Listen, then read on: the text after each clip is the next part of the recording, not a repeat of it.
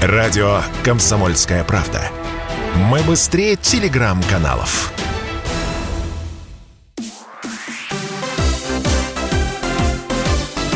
Новости спорта.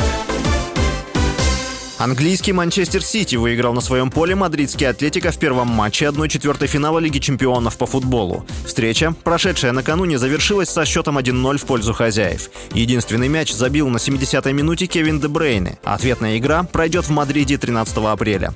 В другом матче четвертьфинала Лиги чемпионов Ливерпуль одержал победу над Лиссабонской Бенфикой со счетом 3-1. Вторая встреча пройдет в Ливерпуле 13 апреля. Представитель российского миллиардера Романа Абрамовича отреагировал на новости из Турции о приобретении предпринимателем местного клуба Гёзтепе.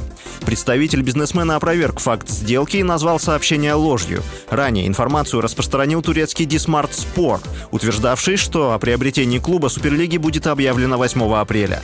В начале марта сообщалось о намерении Абрамовича продать Челси. Решение принято на фоне санкций Великобритании в отношении бизнесмена.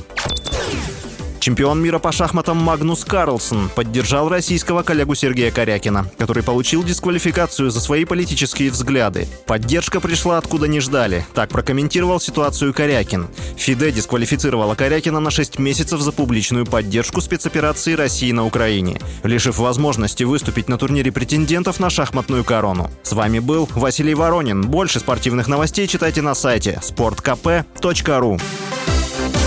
Новости спорта. sportkp.ru О спорте, как о жизни.